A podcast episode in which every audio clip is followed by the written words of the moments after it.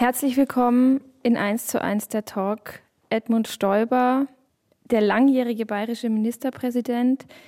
Wir fangen an, Herr Stoiber, beim Thema Akten. Franz Josef Strauß war ein Aktenleser. Markus Söder sagt von sich, er sei knietief in den Akten. Aber berühmt berüchtigt bei den Beamten waren Sie, weil Sie eine unglaubliche Kenntnis der Akteninhalte haben. Verraten Sie uns das Geheimnis. Was ist das Wunderbare an Akten? Ja, das Wunderbare an Akten ist, dass Sie ein Problem in allen Facetten kennenlernen. Und äh, ich habe natürlich immer mich bemüht, äh, wenn ich Zeit hatte im Auto, im Flugzeug, dann äh, die Akten zu lesen, die mir auf den Tisch gelegt worden sind und natürlich auch äh, alle Nachrichten. Und ich habe äh, ja von Strauß gelernt, dass man vielleicht auch mal eine Stunde früher aufsteht oder eineinhalb Stunden, um schon frühzeitig äh, alle wesentlichen Leitartikel in der Tagespresse genau zu lesen und nachzuvollziehen. 1 zu 1, der Talk auf Bayern 2. Franziska Eder im Gespräch mit Edmund Stoiber war 15 Jahre bayerischer Ministerpräsident. Wir sind gerade in einer Weltlage, die viele Menschen besorgt und beunruhigt. Wir haben den Krieg Russland-Ukraine, wir haben jetzt den Krieg Gaza-Israel. Sie als politisch denkender Mensch, was ist Ihre größte Sorge im Moment? Ja, Krieg, kriegerische Auseinandersetzungen, das ist äh, das Schlimmste, was äh, den Menschen passieren kann. Natürlich, wenn ich jetzt eingliedere, Klimaschutz und äh, Veränderung des Klimas, klar, das sind äh, unglaubliche Bedrohungen, die wir aber bewältigen können und äh, alles tun in der Welt, äh, unseren Beitrag zu leisten. Aber Krieg ist eben derartig menschenverachtend, weil es Menschen von heute auf morgen zum Tod führt und äh, in familiäre Situationen Kinder verletzt werden durch Bomben, durch Raketen, durch Schüsse. Und was in der Ukraine jetzt seit dem 24. Februar 2022 passiert, äh, ist schrecklich und äh, brauche ich hier nichts dazu zu sagen. Ein Krieg in Europa, ein Krieg sozusagen zwei Stunden Flug nach Kiew und du bist äh, im Krieg. Also ganz nahe dran. Und jetzt etwas, was uns ja nun in den 50er, 60er, 70er Jahren immer beschäftigt hat, die Frage der Lage im Nahen Osten. Und äh, aus dem jetzt doch äh, fast heiteren Himmel ein unglaublicher, brutaler Angriff auf die Sicherheit Israels, wenn sie den islamischen Staat sozusagen als Gegner haben, ist alles gesagt. Und die Hamas verbinde ich mit dem islamischen Staat, verbinde ich mit äh, aggressiven Terrorismus. Und äh, Sie wissen, wie schwer der Krieg gegen den islamischen Staat war äh, und äh, wie sehr sich alle eingebracht haben. Und äh, jetzt an neuralgischer Stelle, und natürlich haben Sie Länder sozusagen dabei, ich sage Ihnen nur den Iran mit der Hisbollah, Sie sehen, wie in der arabischen Welt die Leute auf die Straße gehen, wie sie hier in Deutschland, in Frankreich, in London auf die Straße gehen, die uns gar nicht gefällt, äh, wenn sie Israel weiter angreift und die Hamas verteidigt. Aber damit müssen wir uns auseinandersetzen. Und das ist sicherlich äh, eine Krisensituation, wie ich sie in dieser Dichtheit in meinem Leben nicht erlebt habe. Und, und es geht halt einfach darum, wenn ich das nochmal vielleicht ein bisschen länger beantworte, warum habe ich so eine Leidenschaft? Weil ich, es geht nicht mehr um mein Leben. Das ist äh, überschaubarer geworden. Aber es geht um die Zukunft meiner Kinder. Es geht um die Zukunft meiner neuen Enkel und Enkelinnen, die in eine unsicherere Zeit hineingeboren werden, als die Kinder vielleicht in den 70er Jahren, in den 60er Jahren, in den 80er, 90er Jahren. Zu Gast bei Franziska Eder Edmund Stoiber aus Bayern nach Brüssel. Ich war neulich Herr Stoiber und damit wechseln wir die Orte von der großen weiten Welt in die kleinere Welt. Ich war in einem Hotel in Schwarzenfeld in der Oberpfalz. Da hing eine Edmund Stoiber-Plakette an der Wand. da gab es ein Grußwort. Edmund Stoiber war überall. Das ist kein Zufall, denn Ihr Vater stammt in Schwarzenfeld geboren. geboren. Die ganze Familie stammt aus Schwarzenfeld. Äh, mein Vater ist 1907 geboren, das als fünftes Kind und von zehn Kindern und äh, andere Zeit, andere Situation und natürlich äh, hatte man in meiner Kinderzeit und Jugendzeit nicht die Möglichkeit, wie man das heute hat, hinfahren. Da waren natürlich weite Entfernungen. Man hatte auch kein Auto. Also mein Vater hatte erst äh, ja, in den 60er Jahren dann ein Auto. Da gab es dann sicherlich nähere Kontakte, aber es ist nicht so, wie wenn man aufeinander wohnt, sondern Familie ist groß und ist weit verstreut. Und äh, meine eigene Familie natürlich ist äh, überschaubarer. Ich, der zweite Punkt, zweite Ort, der für mich dann wesentlich ist, mein Geburtsort Oberaudorf am Inn, genannt die Perle des Inntals im Landkreis Rosenheim. Dort bin ich eben auf die Welt gekommen. Dort habe ich meine Kindheit verbracht. Äh, natürlich 41, also schon mitten im Krieg und äh, habe dann natürlich äh, diese schreckliche Zeit des, des Endes des Deutschen Reiches als Kind mit, mit drei, vier Jahren noch ein bisschen im Bewusstsein und natürlich dann die Besetzung, die Amerikaner, die gekommen sind und, und, und. Und wenn man das sieht, dann war das eigentlich ein unendlicher Weg nach oben, der uns gelungen ist. Aber Sie sind ein Kind, das Hunger noch kannte? Ja, natürlich. Ja gut, ich meine, äh, die Jahre von 41 bin ich geboren, 46 äh, erinnere ich mich, 45, 46 erinnere ich mich natürlich noch äh, an die ja, schmale Kost. Ich war als Kind unterernährt und äh, habe äh, in meinem Rücken hinten so Hungerstreifen gehabt. Äh, die mussten dann auch medizinisch behandelt werden. Also die sind durch das schnelle Wachsen und die geringe Ernährung. Ja, man hat ja auch äh, natürlich relativ geringe Auswahl gehabt. Also Brennnessel war eine wichtige Pflanze, wenn ich das mal so sagen darf. Und ja, Butter ist für mich heute noch äh, aus der Kindheit Erfahrung ein besonderes Gut, weil also da gab es nur Margarine. Ne? Das war halt einfach zu teuer. Aber man weiß dann, die Aufbauzeit, das bleibt in Erinnerung, immer besser wurde es, natürlich mit einigen Rückschlägen.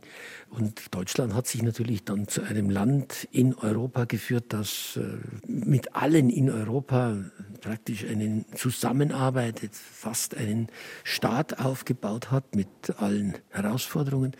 Und äh, ja, und natürlich das Bündnis mit Amerika hat uns natürlich äh, Möglichkeiten gegeben, die wir wohl ohne dieses nicht hatten. Denn die große Debatte war ja noch 1949, soll Deutschland Mitglied der NATO werden oder nicht. Ne? Das kann man sich halt gar nicht mehr vorstellen. Welche Auseinandersetzung es damals zwischen Adenauer und Schumacher, dem Vorsitzenden der SPD, gegeben hat. Ne? Wann kam Ihr Vater aus dem Krieg?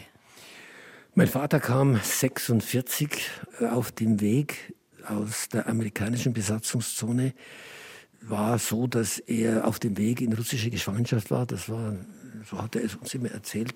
Er merkte, dass es äh, von der Pfalz in Richtung Ostdeutschland ging und äh, in Richtung Russland sozusagen. Und er ist äh, dann mit einem zweiten Partner vom Lastwagen abgesprungen. Und der eine ist erschossen worden und er ist ohne Schrammen da durchgekommen und hat sich dann durchgesetzt und kam dann 46 aus der Kriegsgefangenschaft trempend sozusagen zurück und äh, wir wohnten in Oberaudorf und äh, war natürlich auch bis mein Vater einen Arbeitsplatz gefunden hat als kaufmännischer Angestellter, als, als Kaufmann sozusagen. Äh, das waren, das erlebt natürlich als Kind, wie schwer es ist, eine fünfköpfige Familie mit 43 äh, D-Mark oder ja, D-Mark die Woche äh, durchzubringen als Arbeitslosengeld. Das hat man halt noch in den Knochen, das kennen meine Kinder natürlich nicht. Und das prägt einen natürlich. Äh, deswegen weiß man auch, wie es Menschen geht, denen es nicht so gut geht.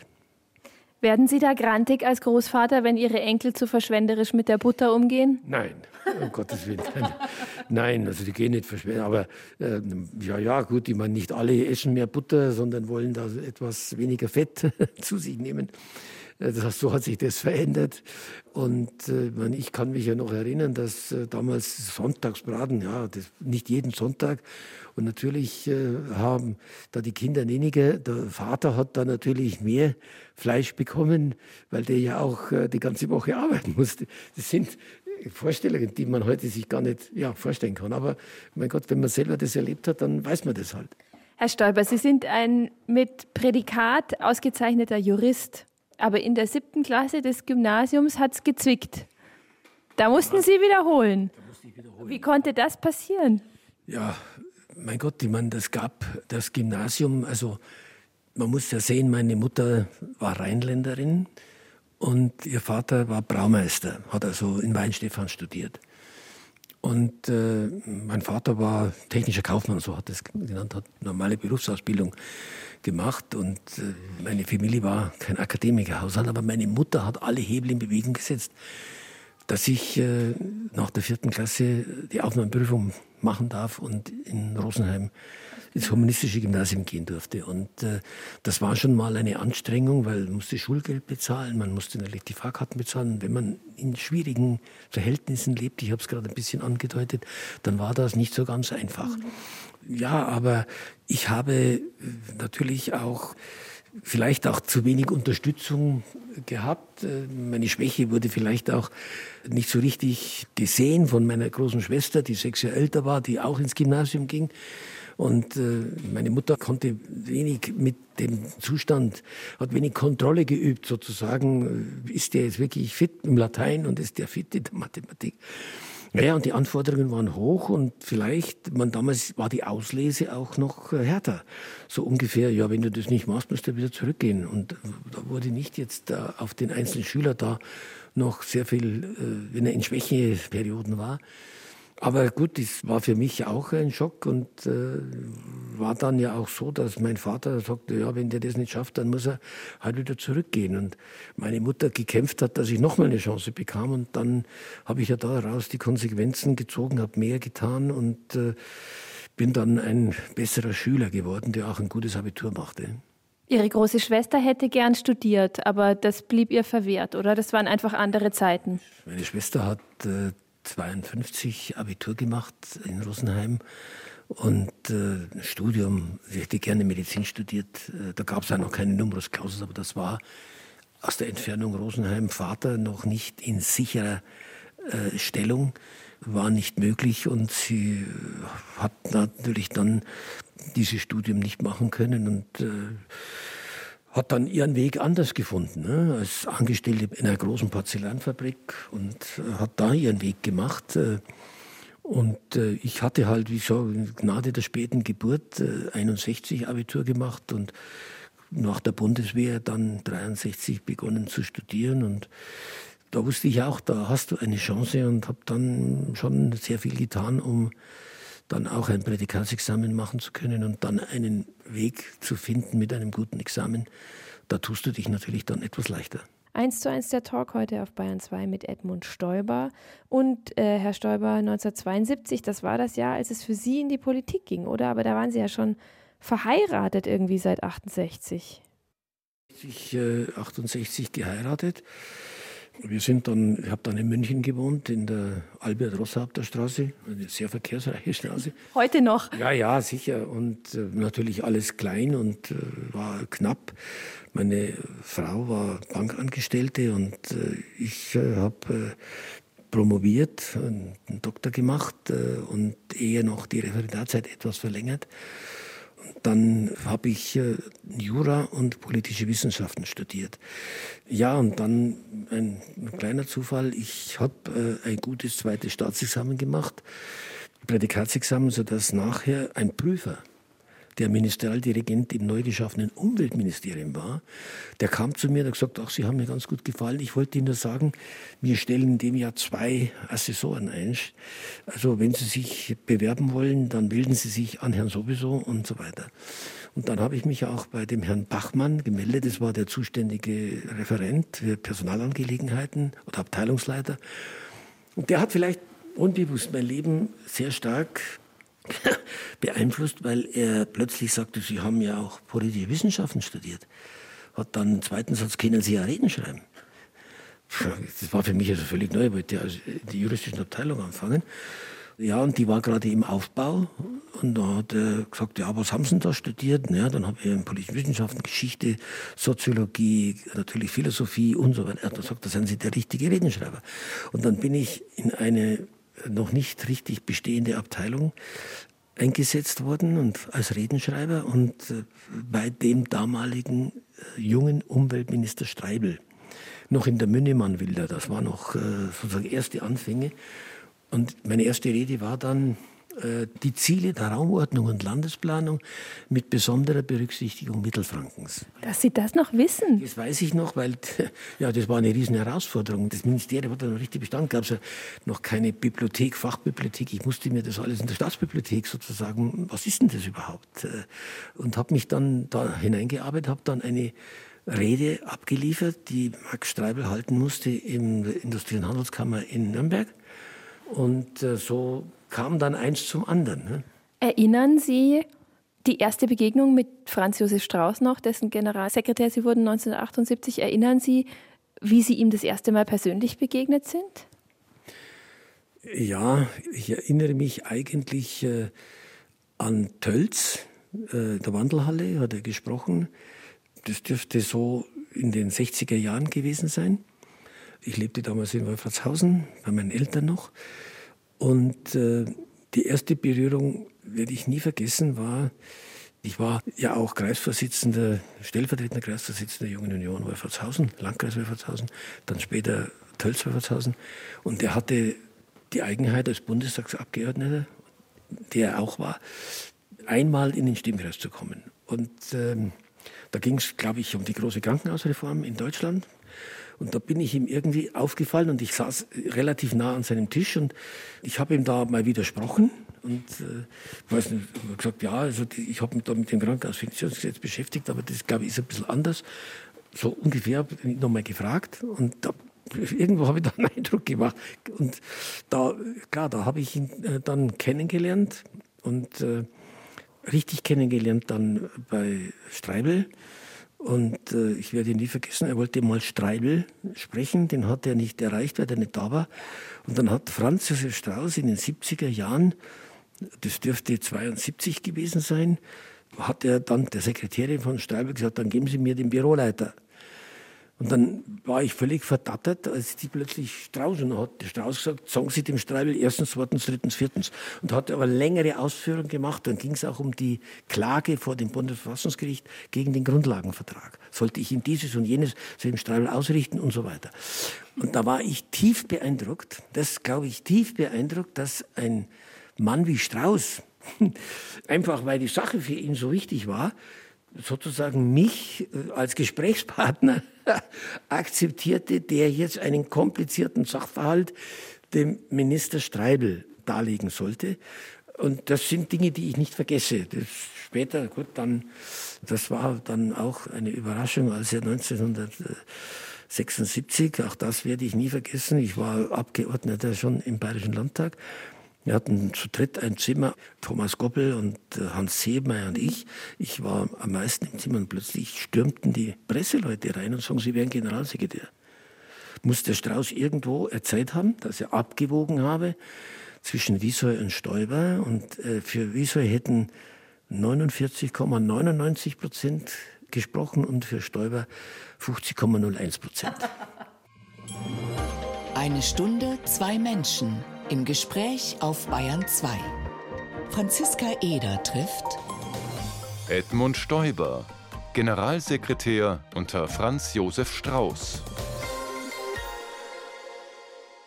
Herr Stoiber, darf ich Sie noch die Geschichte fragen nach der legendären Landung Strauß und Sie im Flugzeug gehen Moskau? Ich weiß nicht, wie oft Sie das schon erzählt haben, aber vielleicht tun Sie es noch einmal. Dem Flug, das, ja klar, Theo Weigel als Landesgruppenvorsitzender, ich sein Leiter der Staatskanzlei und äh, Gerold Tandler war damals Generalsekretär und Fraktionsvorsitzender. Und äh, der Wilfried Scharnagel, der war noch dabei, der Chefredakteur des Bayern-Kurier und einer seiner Söhne. Und äh, die saßen im Flugzeug und ich, wir haben uns unterhalten, Weigel und Tandler und äh, auch mit Scharnagel, so in einem Flugzeug, kleinem Flugzeug und plötzlich äh, hört man, dass Strauß, äh, dass der Putsch der Luft, der Pilot, der berufsmäßige Pilot sagte, wir müssen nach Minsk, wir können in Moskau nicht landen. Dann hat Strauß, werde ich nie vergessen, gesagt, das können wir aber nicht mehr, haben wir kein Benzin mehr. Und äh, mussten dann auf dem Sotovico, äh, auf dem Flughafen in Moskau landen. Abgeholt hat uns der damalige Außenminister Shevardnadze. Der war fast entgeistert, weil wir waren, glaube ich, eines der wenigen Flugzeuge, die an diesem Tag landen konnten, mussten. Und ich weiß nur noch, wenn die Landebahn nicht so lang gewesen wäre, wir kamen auf der Mitte aus, war ein unglaublicher Nebel sind also jedenfalls gut gelandet. Und anschließend ging es dann gleich zum Gespräch mit dem Außenminister und Strauß. Und also das waren schon äh, ja, aufregende Zeiten. Ne? Sie waren CSU-Generalsekretär und machten als Ministerpräsident Markus Söder zu Ihrem Generalsekretär. Stimmt die Geschichte, dass Sie ihn haben schmoren lassen am Telefon? Da lachen Sie schon. Da lachen Sie schon böse. Das muss ein, ein, ein Riesenereignis gewesen sein. Also das war nach der Landtagswahl 2003. Und äh, ich hatte es immer wieder, auch auf meinem 80. Geburtstag, hat er natürlich die Rede gehalten und hat dann immer wieder sozusagen als Art Satire, wie lange, also er war der Meinung, Stoiber ruft an und ich erzähle ihm irgendwas. Ich hätte gerade mit Chirac telefoniert und ganz wichtig und so weiter und nochmal angerufen und er hat nur gerafft, gewartet, ja, jetzt Kabinettsbildung und man hat gemunkelt, ja, ja, Söder wird Generalsekretär und dann habe ich ja so ungefähr angeblich, also ich weiß es nicht mehr, abends dann um 10 Uhr gesagt haben, übrigens, du wirst Generalsekretär und äh, morgen wirst du vom Landesvorstand berufen. Das war, weil er fest damit gerechnet hat, dass ich ihm das früher sage und er im Grunde genommen dann geglaubt hat, es irgendwas war schiefgelaufen. So und ich hätte das so nebenbei, weil ich ja gerade man war natürlich in den Überlegungen inhaltlicher Art und Kabinett und wer dieses und so weiter. Also man ist voll ausgelastet. Aber für mich war halt klar, dass er Generalsekretär wird und Thomas Koppel zurück ins Kabinett kommt und, äh, und dann natürlich ein, ein Neuanfang, ein neuer, ein jüngerer Generalsekretär. Und das war ja auch dann eine richtige Entscheidung, denn er hat ja einiges aus dem Amt gemacht. Zu Gast in 1 zu 1 der Talk heute der langjährige bayerische Ministerpräsident Edmund Stoiber, der 2003 das Wahlergebnis für die CSU erreicht hat. Herr Stoiber, waren es jetzt 60,3 oder 60,7? 60,7, ja. Wissen Sie, erinnern Sie den Moment, wo Sie die erste Hochrechnung gesehen haben? Ja, wir hätten also deutlich äh, über 55 und dann war ich in der Landesleitung und dann kam die Hochrechnung dann um sieben, schon deutlich, ja, über 60 Prozent. Und dann war nur noch die Frage Zweidrittelmehrheit. Und ja, aber ich, ich habe ja in meinem Leben auch äh, ein Jahr vorher natürlich auch gerade das Gegenteil erlebt, dass man lange gebankt hat und äh, wenn einem natürlich dann um 8 Uhr immer noch äh, das ZDF sagt, äh, Schröder bleibt Kanzler und äh, die ARD sagt, nein, also nach unseren Prognosen liegt Stoiber mit äh, sechs, sieben Mandaten vorne, musste das dann erst so um halb neun, dreiviertel neun waren die dann gleich, also es reicht nicht. Also das ist natürlich sozusagen, sagen wir mal, ein, schon ein Erlebnis, äh, wenn man hofft und hört und geht in die Bonner Runde und diskutiert mit Schröder. Schröder sagt einem beim Schminken, jetzt können Sie mal zeigen, was Sie können. Der ging beim Schminken vor 8 Uhr, äh, ging der noch davon aus, er hat es nicht geschafft. Und äh, ich hatte schon die Hoffnung, es geht, dann kommt man rein in der Bonner Runde, so hieß die, und dann die Debatte und dann merke ich, dass dem Schröder irgendwo halb neun ein Zettel gereicht wird in der Runde, wo halt ein anderer gerade gesprochen hat. Und da merkte ich, dass er den Rücken durchgedreht hat. Oh, für mich kein gutes Zeichen. Habe ich sofort Schlussfolgert. Naja, und dann ähm, ist es eben auch so gekommen und äh, und dann war es natürlich, äh, ja, war es klar. Dann, und dann erlebte ich dann noch 2005 äh, die Wahl von Angela Merkel und natürlich dann die ganze Zeit danach. Das waren natürlich extrem spannende Zeiten. Und natürlich war es so, dass man in der Tat äh, ein beachtlich 38,5, also wesentlich verbessert gegenüber der Niederlage von Helmut Kohl wieder aufgeholt.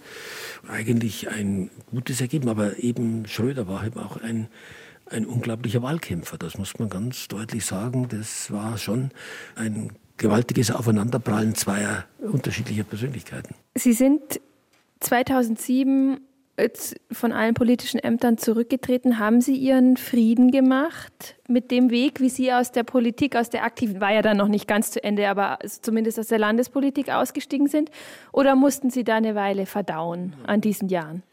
Nein, wenn man so lange und leidenschaftlich Politik betreibt und äh, wenn man jetzt äh, von 1993 bis 2007, also fast 14 Jahre Ministerpräsident des Landes ist, auch äh, nebenbei noch gemeinsamer Kandidat von CDU und CSU für die Bundestagswahl 2002 war, dann weiß man, wann etwas nicht mehr geht. Und äh, ich habe ein, sicherlich eine, nach der Zweidrittelmehrheit im Landtag, eine sehr, ja, sagen wir mal, herausfordernde Regierungserklärung gehalten. Also ausgeglichener Haushalt, Sparen, äh, Privatisierung des gesamten Staatsbesitzes mit äh, großen Programmen Hightech-Offensive, Offensive Zukunft Bayern, mit äh, weitreichenden Vorschriften.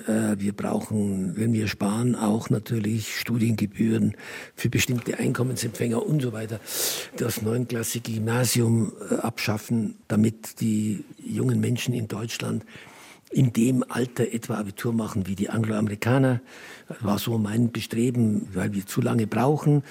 Und das waren natürlich, da gab es riesige Auseinandersetzungen, das ist keine Frage, aber wenn ich einfach mal Revue passiere, dann wird ja diese Zeit von Markus Söder zum Beispiel in irgendwelchen Ansprachen immer auch als ein wichtiger Stein gesehen, dass wir da stehen, wo wir heute stehen. Herr Stoiber, lassen Sie uns kurz noch über bayerische Landespolitik sprechen.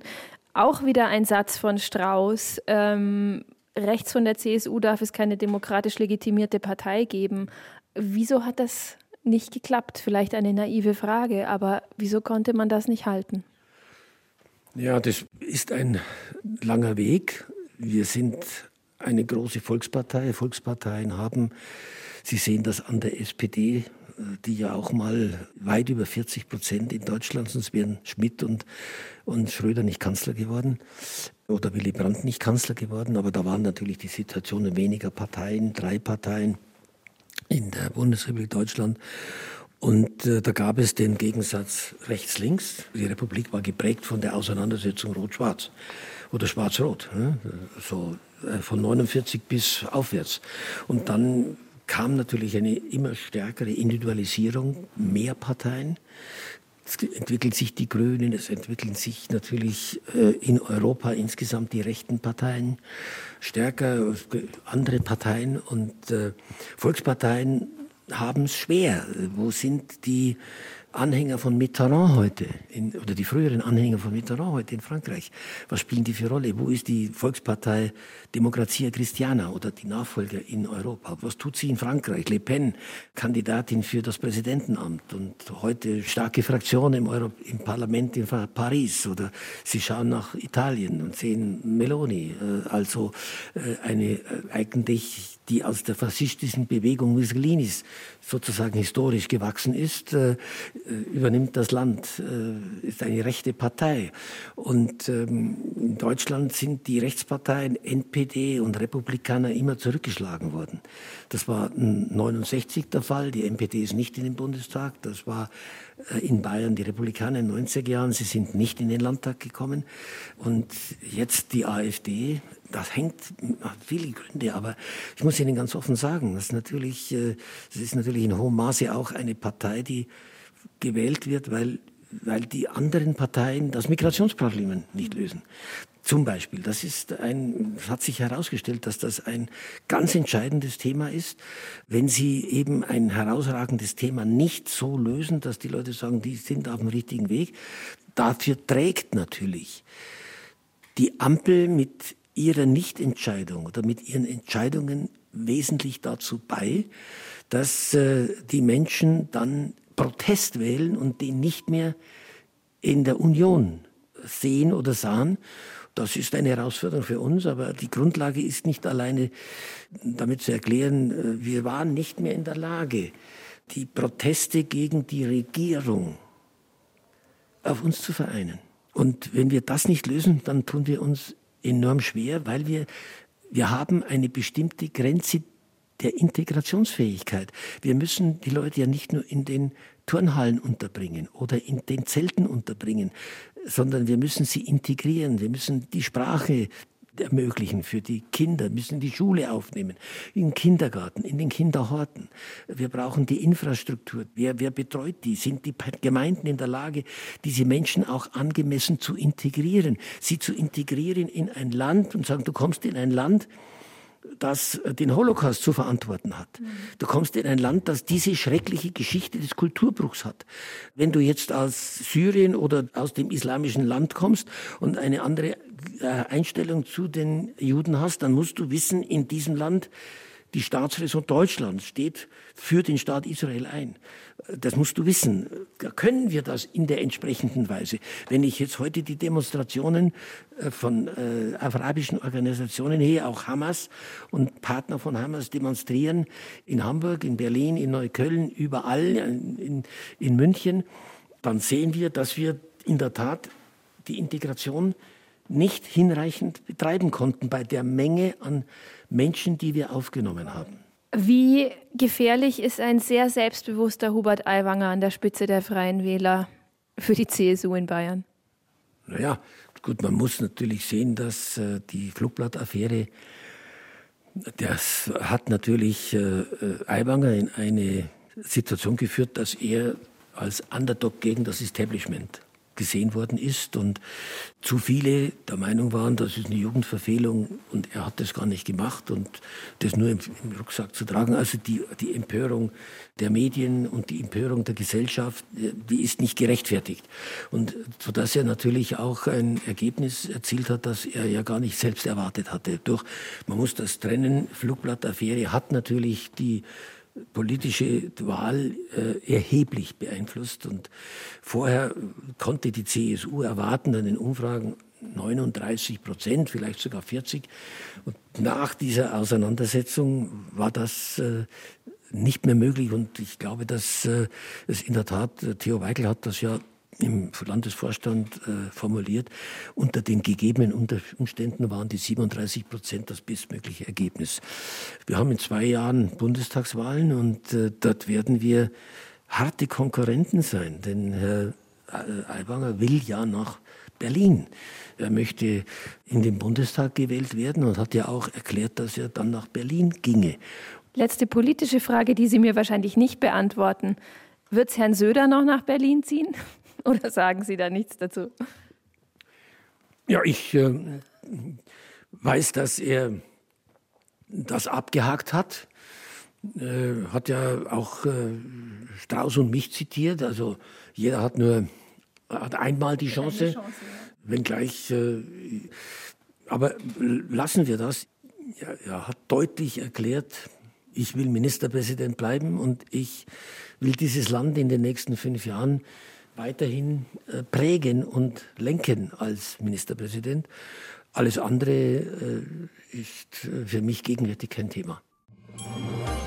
1 zu 1, der Talk auf Bayern 2.